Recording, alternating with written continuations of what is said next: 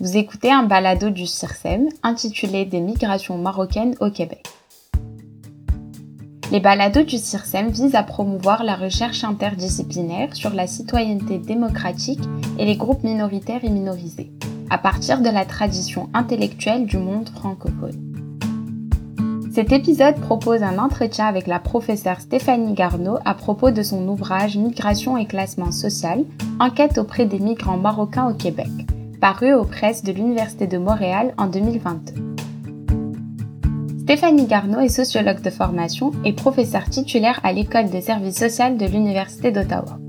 Elle est actuellement co-directrice de l'axe Migration, Pluralisme et Citoyenneté du CIRCEF. D'inspiration microsociologique et souvent réalisée dans une perspective comparative ou multisituée, les recherches de professeur Garneau s'intéressent à l'immigration, aux inégalités sociales et aux expériences vécues de racisme. Depuis quelques années, elle s'intéresse tout particulièrement aux migrations marocaines. Du point de vue du Maroc, le Québec et le Canada constituent des pôles de destination encore marginaux de l'espace migratoire marocain.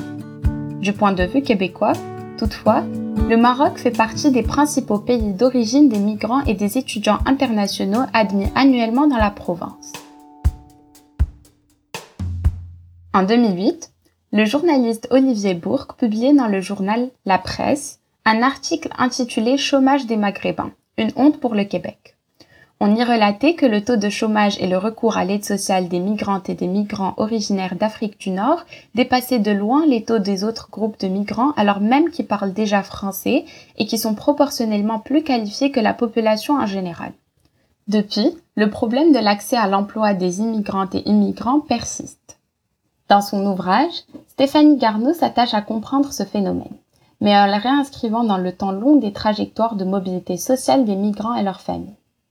À partir d'entretiens ethnographiques réalisés auprès d'une quarantaine de Marocaines et de Marocains ayant immigré au Québec, et dont la moitié sont retournés vivre au Maroc après quelques années de vie dans la province, elle nous rappelle notamment que les personnes migrantes sont des êtres d'aspiration, d'affaires, de relations, et nous invite ainsi à nous sortir du prisme économiste et marchand dans lequel tendent à nous enfermer les politiques migratoires. Dans le présent épisode, elle est interviewée par Kamal Miller, enseignant-chercheur en sociologie de la faculté des lettres et des sciences humaines de Mohamedia à l'université Hassan II de Casablanca et spécialiste des migrations qualifiées.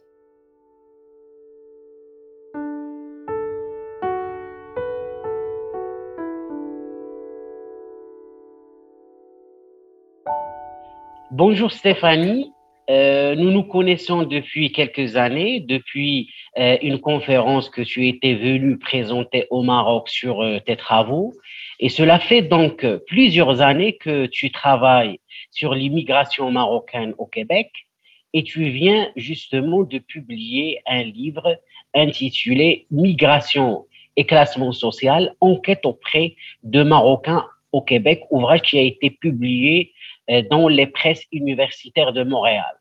Alors, tout d'abord, est-ce que tu peux euh, euh, expliquer d'où est venu ton intérêt de travailler premièrement sur l'immigration de manière générale, mais aussi et surtout sur l'immigration marocaine en particulier? Oui, merci beaucoup Kamal pour cette question. Alors, comme souvent, je pense, ce travail a des origines à la fois personnelles et professionnelles.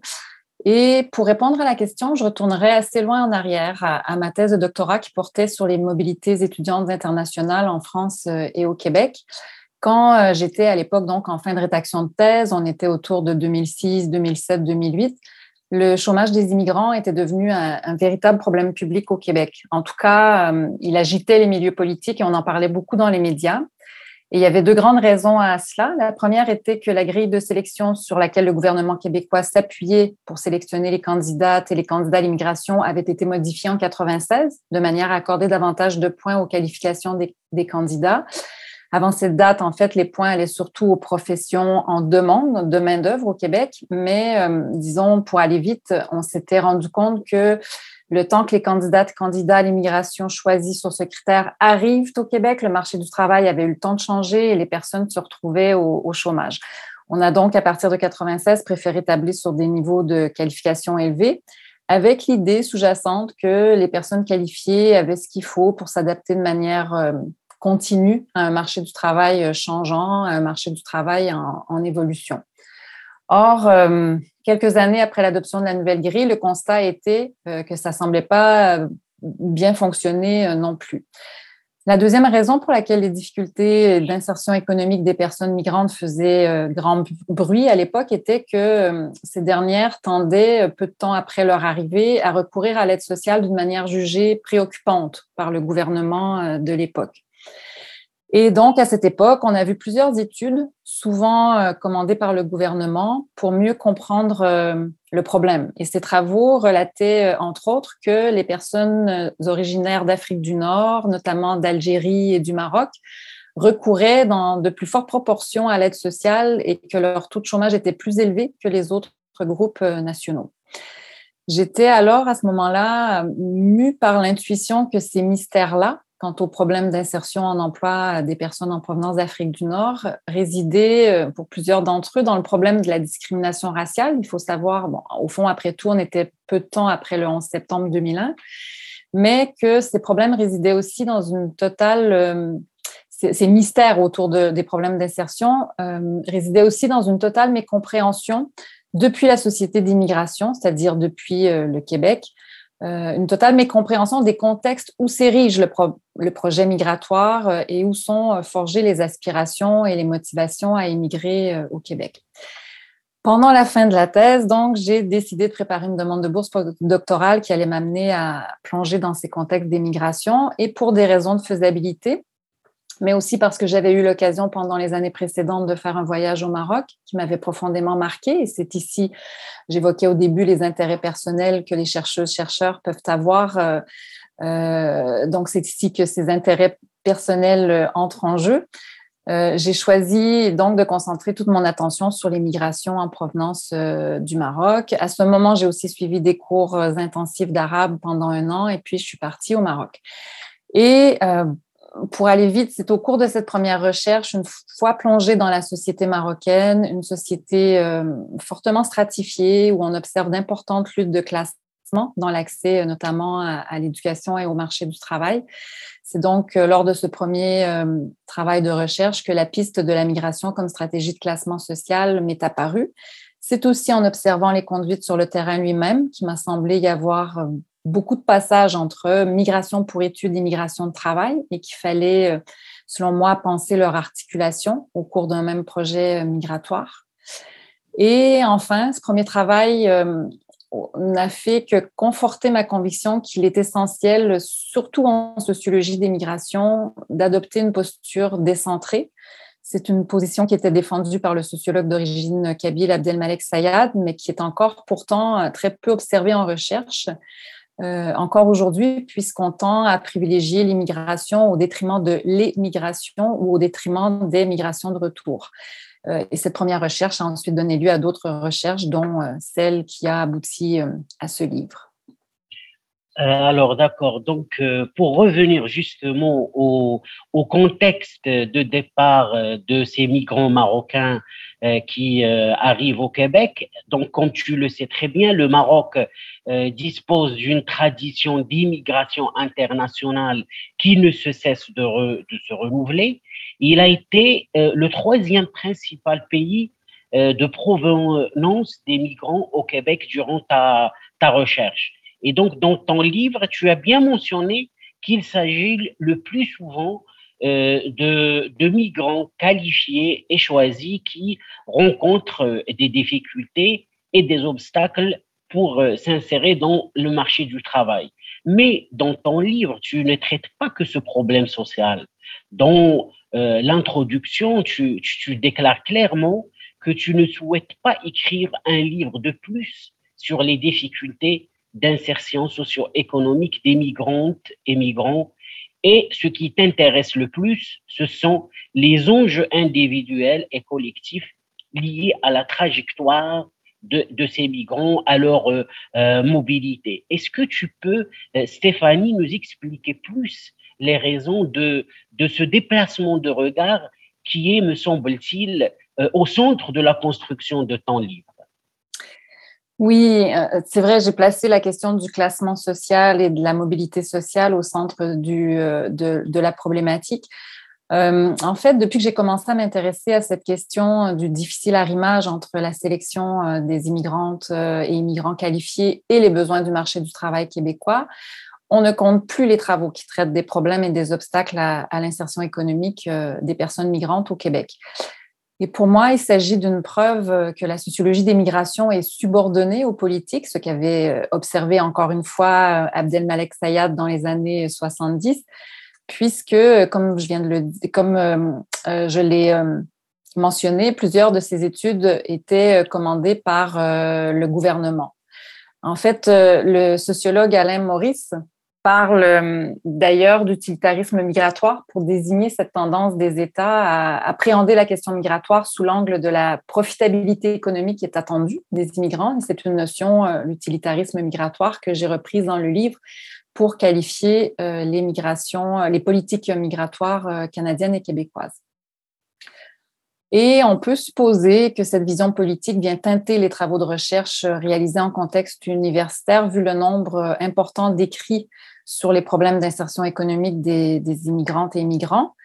mais même quand les travaux portent sur d'autres questions, par exemple l'école, l'identité, la citoyenneté, euh, ces travaux semblent souvent présupposer un fondement économique euh, aux migrations qui est non interrogé euh, et parfois sous une notion floue comme les, personnes migrantes viennent par désir d'améliorer leurs conditions de vie, mais sans qu'on ne comprenne tout à fait ce que cela signifie que d'améliorer ces conditions de vie.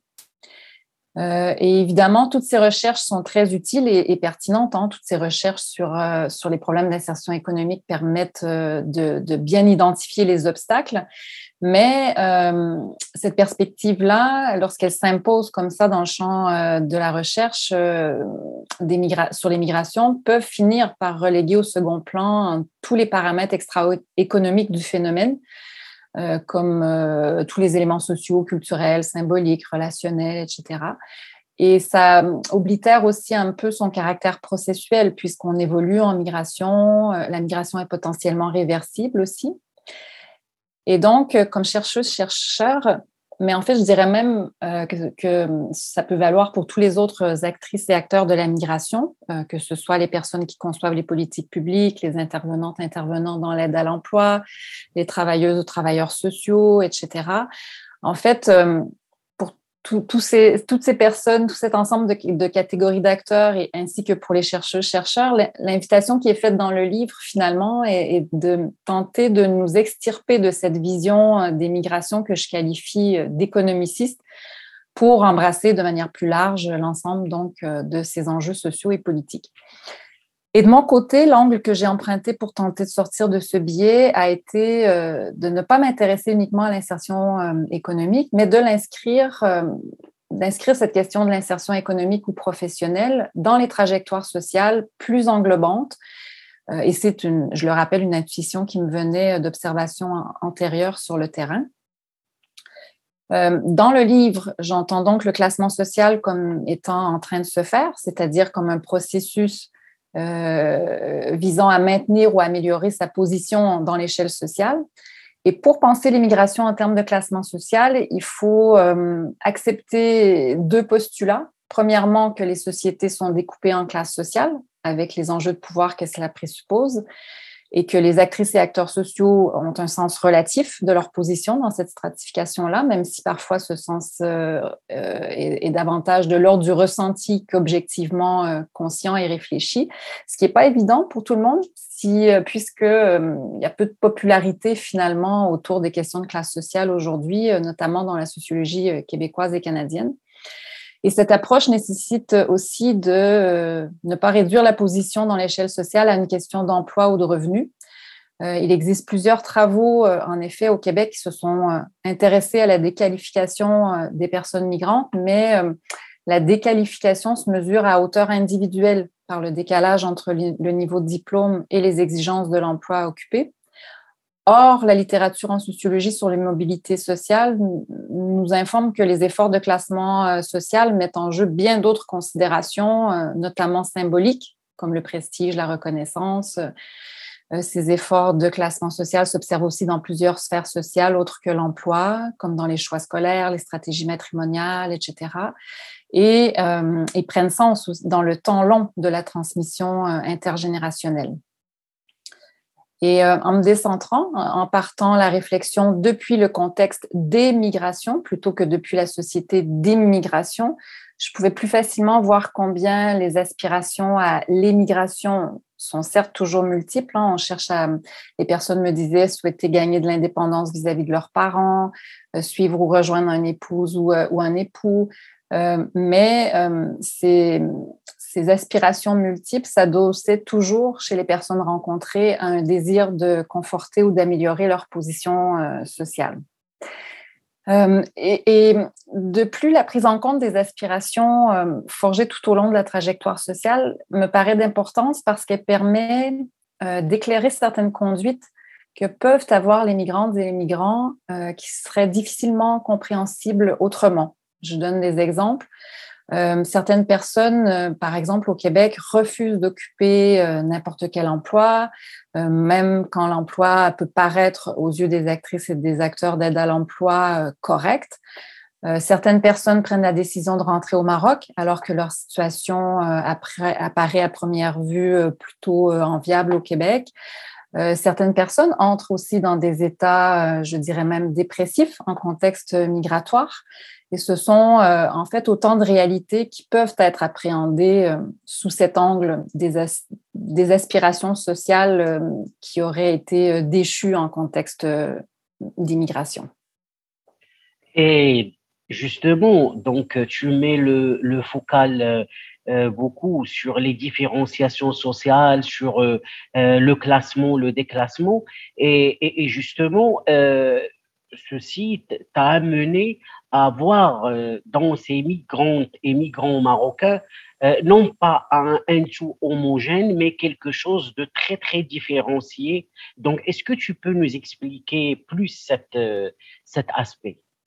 Oui, oui, merci beaucoup pour cette question-là qui, qui, me semble primordiale parce que il me semble de première importance au fond de déconstruire la catégorie immigrant qualifié, mais aussi la catégorie immigrant tout court. Euh, on a tendance, euh, euh, quand je dis on, je, pense à l'État, les médias, les différents actrices et acteurs impliqués dans l'aide aux migrants, le citoyen lambda. On a tendance, du moins dans les sociétés de, destination, à penser les personnes migrantes comme formant un, groupe unifié, comme si ces personnes expérimentaient toutes les mêmes réalités. et c'est encore plus vrai pour la catégorie politique travailleurs qualifiés euh, ici, j'ouvre une parenthèse. Euh, il faut savoir que le Québec possède un programme d'immigration qui s'appelle Programme des travailleurs qualifiés et qu'en vertu de la grille de sélection qui est utilisée pour trier et choisir les candidates et candidats à l'immigration, être qualifié veut dire avoir au moins un diplôme d'études secondaires. Et plus le niveau de diplôme est élevé, plus on obtient de points, les diplômes de troisième cycle recueillant la totalité des points alloués à ce critère-là. Or, on sait que les catégories politiques sont performatives, qu'elles créent des effets même d'inclusion et d'exclusion. Et pour l'anecdote, euh, une étudiante dans mon cours sur l'immigration cette année me demandait, euh, alors que je parlais de ce programme des travailleurs qualifiés, si euh, les réfugiés, eux, étaient qualifiés. Et j'ai vu là, par cette question, au fond, que les effets justement des catégories politiques puisqu'on a des, personnes migrantes qui arrivent par le programme des travailleurs qualifiés, c'est comme si ça induisait un peu, euh, euh, ça transmettait l'idée implicitement et presque inconsciemment que les autres personnes migrantes, elles, ne seraient pas qualifiées. Euh, donc, cette catégorie politique travailleurs qualifiés tend, bon, d'abord étant à, penser les migrants comme des travailleurs dans la perspective économiciste que j'ai déjà évoquée, mais elle tend aussi à les penser comme hautement scolarisés. Sauf que qu'est-ce que ça signifie être hautement euh, scolarisé ou être hautement euh, qualifié? Il y a une diversité interne à la qualification selon euh, le niveau de diplôme, selon le champ d'études et le secteur d'emploi dans lequel on s'inscrit. Et surtout, de mon point de vue, c'est ce que j'essaie de montrer dans le livre, selon la trajectoire sociale parcourue pour mener à cette qualification-là. C'est donc sur ce dernier point que, que j'insiste. En fait, les migrantes et migrants marocains ont des origines sociales différenciées, même si elles arrivent ici par le biais du programme des travailleurs qualifiés. Certaines proviennent de l'élite économique, politique ou intellectuelle marocaine, mais d'autres ont aussi des origines sociales beaucoup plus modestes et, avaient, et ces personnes-là avaient pu connaître un début de mobilité sociale au Maroc grâce à la massification scolaire. Donc, euh, certaines personnes aussi ont effectué leur scolarité primaire en français, d'autres en arabe. Euh, certaines sont passées par les établissements de la mission française au Maroc, qui sont euh, très sélectifs, notamment sur le plan économique.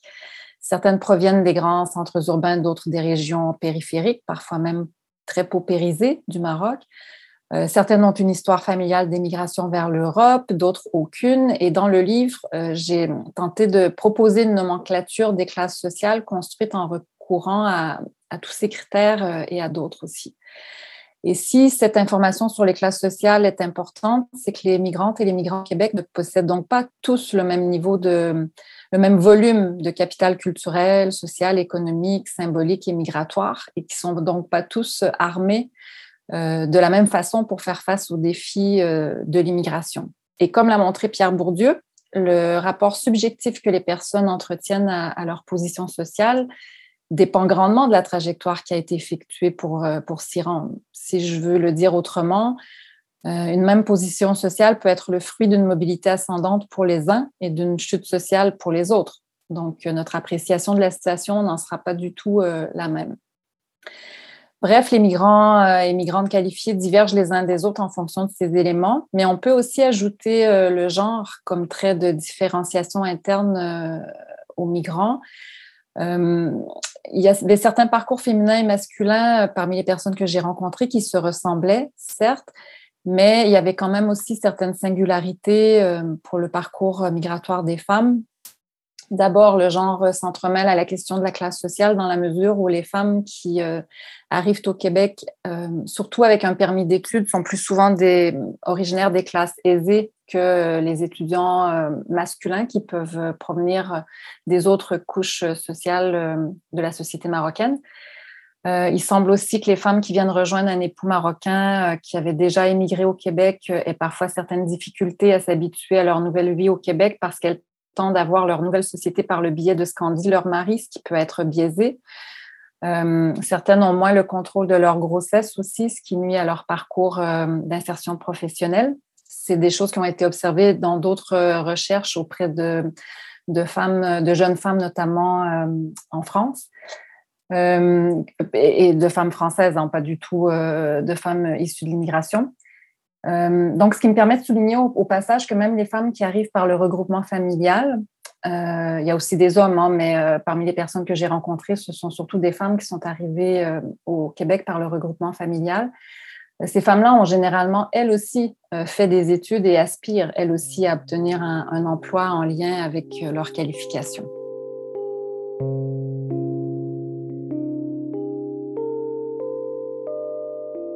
Que je trouve euh, intéressant dans, le livre, c'est que vraiment, Stéphanie, tu as pris au, sérieux le contexte et l'analyse de ce contexte de départ de, ces migrants et migrantes qui le forment, comme tu as bien souligné, qui ne forment pas un tout homogène.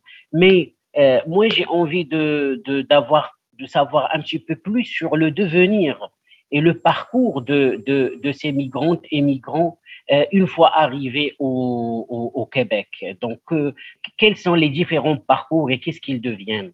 Alors, on, parle beaucoup des problèmes d'insertion économique, comme je l'ai déjà mentionné, mais l'approche microsociologique qui a été la mienne m'incitait à, à, ne pas présumer que ces obstacles se présentaient dans tous les cas de figure et à laisser donc cette question ouverte avec la possibilité qu'il puisse euh, y avoir aussi des histoires de réussite euh, qui peuvent être très informatives d'un point de vue sociologique. Euh, alors, j'ai identifié trois types de trajectoires de classement social. La première trajectoire renvoie une certaine réussite sociale au Québec, qui est jugée comme telle, en tout cas par les migrantes et les migrants. Et c'est un classement social qui s'est fait dans une certaine continuité, c'est-à-dire sans, sans déclassement social préalable. Il s'agit donc des trajectoires que j'ai appelées là, de classement social réussi. La seconde trajectoire identifiée concerne, elle, des personnes qui jugent avoir socialement réussi au Québec, mais après, euh, cependant, avoir connu une, grande déqualification professionnelle et même une assez forte chute dans l'échelle sociale par rapport à la position occupée euh, au Maroc. Ces personnes-là ont dû souvent occuper au Québec des emplois précaires euh, et non qualifiés, parfois dans le secteur informel, elles ont recouru à l'aide sociale ou, euh, ont connu des épisodes de chômage. Elles ont fait des retours aux études souvent comme stratégie pour tenter de s'en sortir. Euh, elles ont dû parfois de manière un peu forcée faire du bénévolat dans le secteur associatif dans l'espoir de se créer euh, un réseau social et de se créer des ouvertures. Et peu à peu, elles ont connu une amélioration de leur situation, une certaine ascension sociale, mais après parfois 6, 7, 8 ans de vie au Québec. Donc, il s'agit des trajectoires que j'ai euh, appelées de, reclassement. Et enfin, la troisième euh, trajectoire, euh, on y trouve des personnes qui ont fait l'expérience d'une très grande déqualification professionnelle au, Québec, d'une très grande chute dans l'échelle sociale aussi par rapport à la position occupée par leurs parents ou à celle que ces personnes occupaient même au Maroc avant d'émigrer. Euh, et, mais ces personnes-là, la différence de, ceux que, de celles que dont je viens de parler, n'avaient pas connu un reclassement comme, dans le, comme, euh, comme, comme les autres, donc, et se trouvaient dans cette position euh, de, déclassement euh, enfermant euh, au moment de l'enquête ou au moment où elles ont finalement décidé de repartir au Maroc. Euh, mais parmi celles qui étaient toujours au Québec, euh, certaines ne montraient plus beaucoup d'espoir euh, et avaient fait le choix d'investir plutôt dans la mobilité sociale future de leurs enfants. Et certaines aussi cachaient très mal leur désarroi en entretien et présentaient une assez grande fragilité sociale parce qu'elles ne se voyaient pas rentrer au Maroc avec ce qu'elles considéraient être un échec au Québec euh, elle ne voyait pas non plus comment elle pourrait davantage réussir au Maroc et donc euh, elle se sentait prise au piège d'une certaine façon. D'accord. Donc, euh, finalement, Stéphanie, ce que tu, montres à travers tes recherches, c'est que ces Marocaines et ces Marocains qui partent au Québec le plus souvent euh, qualifiés à travers une logique de migration euh, choisie n'ont pas le même parcours et, et n'empruntent pas le, même, le même chemin. Et c'est justement ma question est quelles sont les, les, les, dynamiques qui, qui font justement que ces, ces migrantes et migrants, euh, une fois arrivés au Québec, ne suivent pas le même parcours oui, merci pour la question. C'est tout ce qui donne sa pertinence à, l'enquête sociologique, justement, que de tenter d'identifier euh, les conditions plus objectives et les caractéristiques qui peuvent euh, distinguer chacun des, parcours, chacune des trajectoires. Euh, pour le premier cas, pour les parcours de classement réussis, il s'avère que la majorité d'entre elles étaient issues des classes aisées du Maroc, soit de l'élite ou des classes moyennes euh, supérieures. Et ce qui les caractérise euh, surtout, c'est qu'aucune de ces personnes n'avait d'abord obtenu un diplôme universitaire au Maroc avant d'émigrer. Elles avaient toutes émigré au Québec dans l'intention de faire des études de premier cycle, ce qu'on appelle donc la licence euh, au Maroc. Et pour une grande majorité d'entre elles, c'était dans le secteur des finances ou de la comptabilité, administration. Euh, et si elles avaient déjà un diplôme de premier cycle, elles l'avaient obtenu en France ou aux États-Unis. Donc, ce point est vraiment d'importance parce qu'il pose euh, carrément la question du diplôme comme facteur euh, discriminant, c'est-à-dire qu'il y a une inégale reconnaissance des diplômes par les employeurs québécois. Maintenant, il faut souligner que ces personnes avaient aussi en commun d'être plus jeunes et de ne pas avoir d'enfants à charge. Et encore une fois, la perspective microsociologique euh, qualitative, plus inductive qui a été empruntée dans la recherche euh, prend tout son sens ici, je trouve, parce que ça permet souvent d'apercevoir des, des détails ou de faire des découvertes euh, auxquelles on n'aurait pas pensé par rapport à des approches plus déductives ou à des approches qui cherchent à repérer des liens de causalité un peu mécaniques.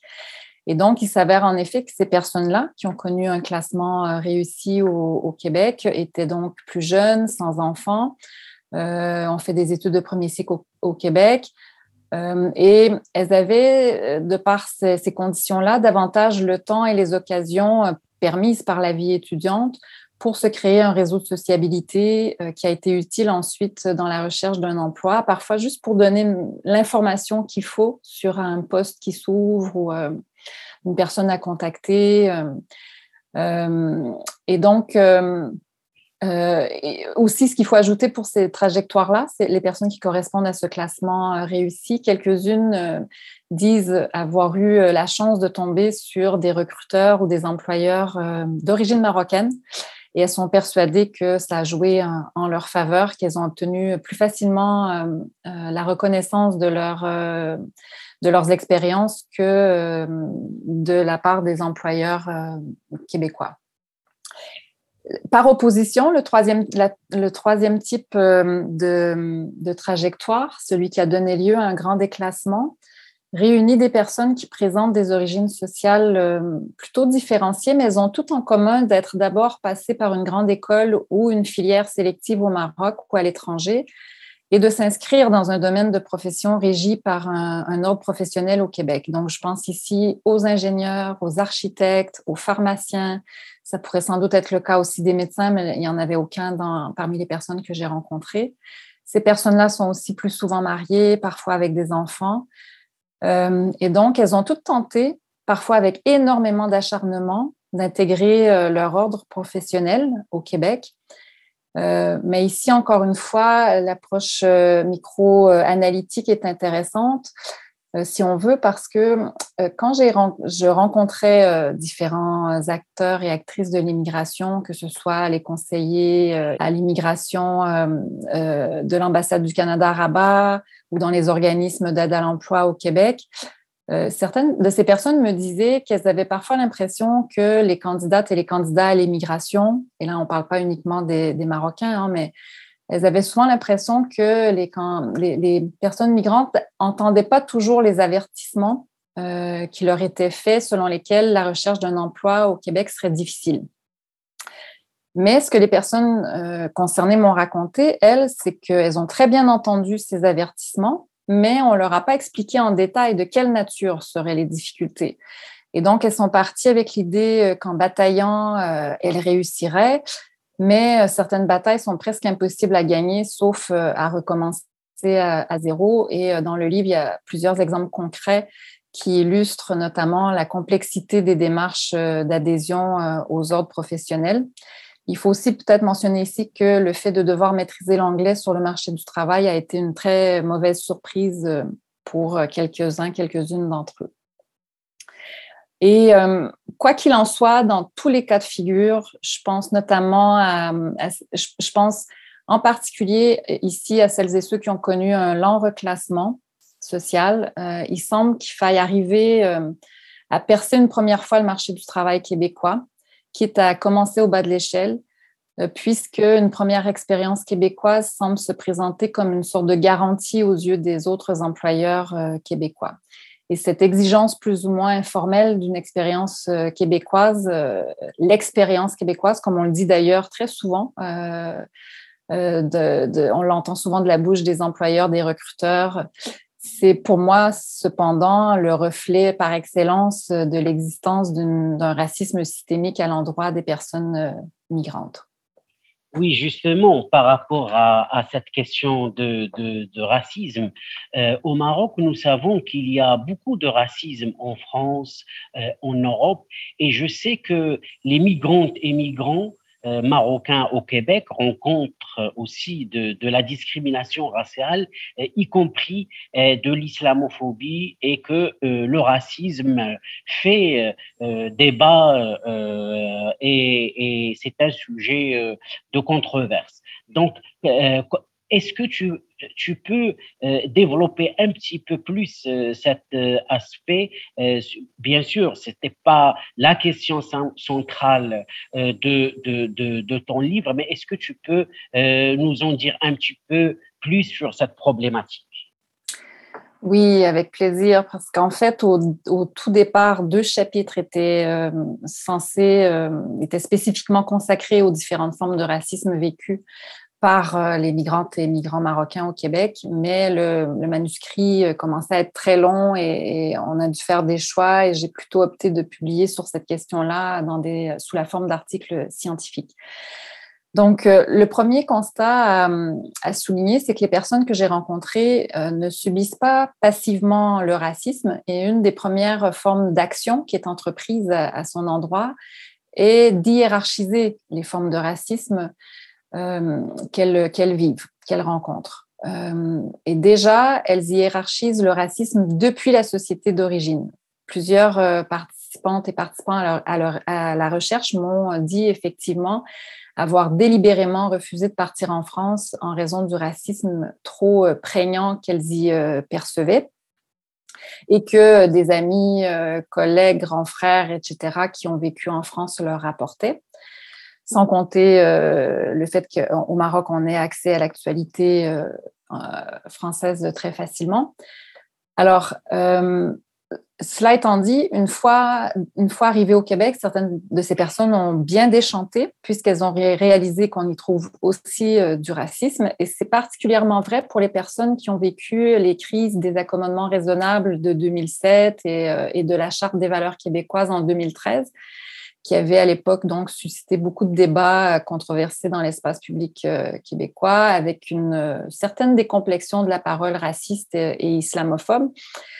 et j'ai et, en fait quand je, réalisais que les personnes qui étaient rentrées au Maroc avant ces controverses et que j'ai rencontrées donc là-bas pour parler pour qu'elles me parlent de leur retour aussi n'avaient presque rien à dire sur ces sujets-là. Euh, mais pour celles, par contre, qui avaient vécu ces crises-là, elles regrettent ce qu'elles considèrent d'ailleurs être une sorte d'importation des débats français au Québec. Un participant à ma recherche me disait que quand la France tousse, le Québec attrape la grippe. Euh, un autre me disait que si euh, avant ils étaient reçus avec indifférence au Québec, depuis ces événements, ils sont reçus avec hostilité. Donc on voit vraiment qu'il y a eu un changement, un tournant à partir de ces, ces événements-là.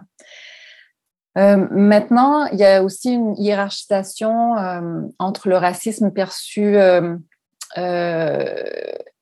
en fait, entre les formes de racisme subies une fois au Québec.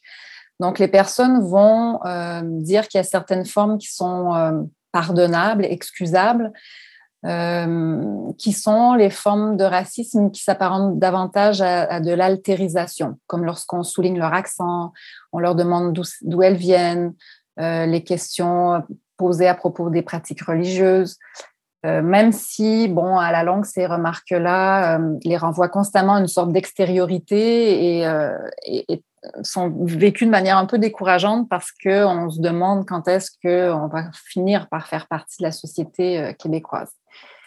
Il y a d'autres formes de racisme vécues au quotidien qui sont jugées encore tolérables, même si très désagréables et considérées comme euh, regrettables. Et elles sont jugées tolérables parce qu'elles sont associées à de l'ignorance ou à un manque de jugement de la part des personnes. Donc, on pense ici surtout l'exemple par excellence, ce serait les blagues ethniques, au goût euh, parfois douteux. Euh, et les formes de racisme, par contre, les moins acceptables, d'après les personnes que j'ai rencontrées, se produisent dans les milieux, ce sont les formes qui se produisent dans les milieux formels que sont l'université et le travail. Euh, plusieurs des personnes rencontrées m'ont rapporté en effet qu'elles euh, ont euh, vécu du racisme de la part de leurs professeurs à l'université et que c'était d'ailleurs d'autant plus mal vécu que les professeurs semblaient parler en toute impunité. et ce qu'on me disait, c'est que ces personnes hautement éduquées devraient, au fond, ne seraient pas censées manquer de jugement ou de connaissances euh, et donc, on est vraiment moins enclin à pardonner euh, des dérapages racistes de leur, de leur part. Euh, après, les, personnes avaient beaucoup de mal à me parler de, la discrimination raciale à l'embauche parce que bah, c'est connu, c'est plus difficile à, prouver. Quoi qu'une personne m'ait dit avoir testé son CV auprès d'une grande société d'État québécoise, c'est-à-dire qu'après avoir envoyé son CV à plusieurs reprises, sans jamais obtenir de réponse. Elle a tenté le coup, elle a, fait le test, elle a modifié son nom sur son CV et peu de temps après, elle a reçu un appel pour un entretien d'embauche. auquel elle n'est pas allée finalement parce qu'elle était trop dégoûtée. et enfin, il y a des personnes qui ont raconté se faire appeler en entretien d'embauche pratiquement uniquement par des entreprises qui semblent détenues par des personnes immigrantes ou issues de l'immigration. Et dans ce cas, le constat est fait par plusieurs que leur candidature, au fond, semble davantage intéresser des immigrants comme eux, marocains ou non, euh, que les grandes entreprises et sociétés québécoises, dites québécoises, dont les postes décisionnels sont encore majoritairement occupés par euh, des Québécois non issus de l'immigration. Alors, quand on ajoute cette donnée-là à celle sur les exigences des ordres professionnels et à celle sur l'exigence d'une expérience québécoise, euh, dont j'ai parlé tout à l'heure, euh, on peut euh, conclure à, la présence d'un racisme systémique, c'est-à-dire un racisme qui s'observe autant au niveau des préjugés et des interactions interindividuelles, qui va faire en sorte que des personnes vont rejeter systématiquement certains CV selon les, les noms à consonance étrangère qui peuvent y figurer, qu'au niveau des règles implicites et des règles explicites de fonctionnement là, des organisations et des institutions. Donc, euh, Stéphanie, dans, le cadre de ton travail, tu, as et des, et des, enquêtes que tu as que tu as euh, tu as rencontré des personnes qui ont qui ont connu des migrantes et migrants qui ont connu d'importantes difficultés euh, dans leur parcours migratoire, des difficultés, comme tu viens de le souligner, liées au racisme euh, et liées aux, difficultés d'accès à l'emploi. Et, ma question porte un petit peu sur, sur tes rapports aux, aux, personnes, à ces, à ces migrantes que, que tu as interviewées.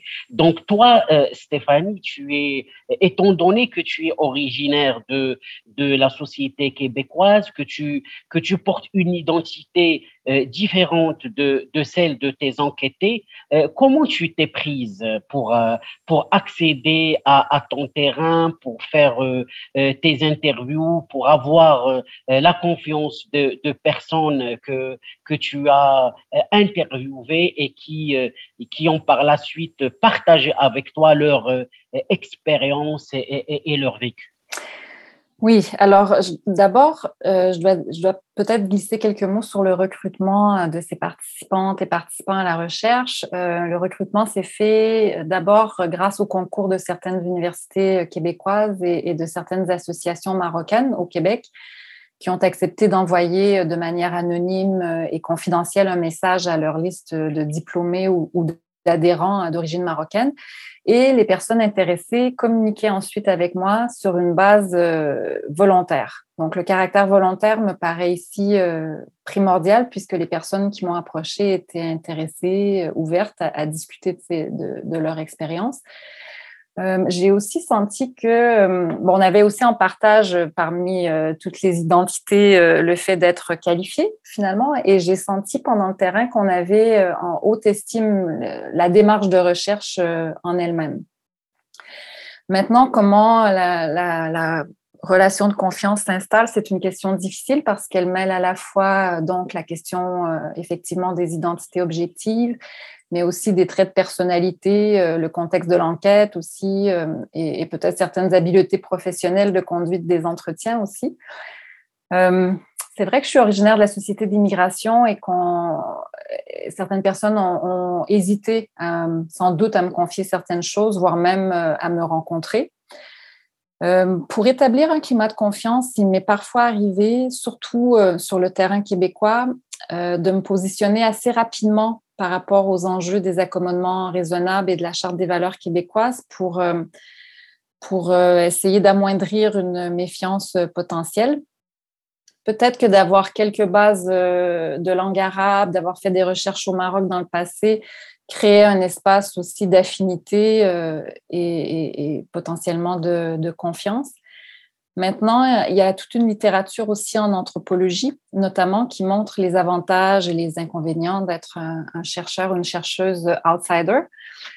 Euh, et ici, en fait, euh, certaines personnes, euh, je réalise qu'en en fait, me disaient m'avoir confié des choses qu'elles n'avaient jamais dit à personne, euh, on m'a parfois remercié avec un sourire entendu à la fin de l'entretien pour avoir servi de psychologue, même si on savait tous les deux que j'avais seulement écouté, que je n'étais pas psychologue.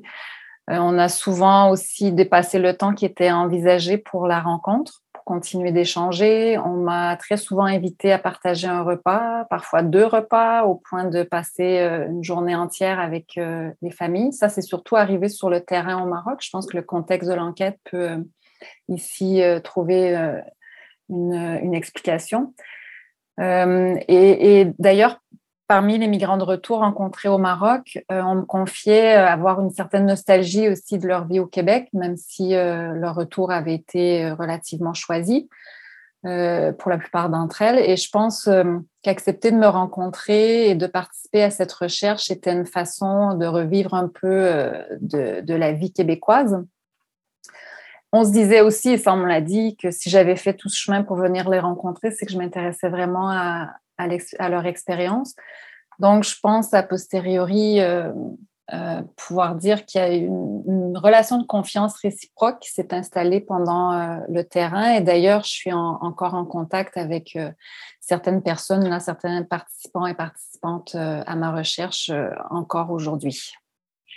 Alors, euh, merci vraiment beaucoup, Stéphanie, pour, euh, pour tous ces éclaircissements et, et ces éclairages qui, qui, personnellement, me paraissent euh, utiles, aussi bien pour les chercheurs que pour les acteurs et les actrices et les politiques qui interviennent dans la question migratoire. Donc, merci beaucoup. Merci à toi, Kamal.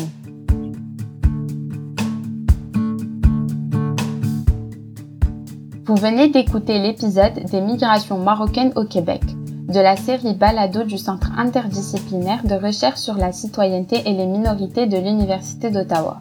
Un grand merci à notre invitée Stéphanie Garneau. À l'animation Kamal Miller, à la réalisation et à la musique originale Marie-Hélène Frenet-Assad, au montage et au mixage Roxane Potvin, à la narration Yakout Boubi. Pour en savoir plus, consultez l'ouvrage Migration et classement social, enquête auprès des migrants marocains au Québec, sur le site des presses de l'Université de Montréal ou chez votre librairie. Merci d'avoir été à l'écoute.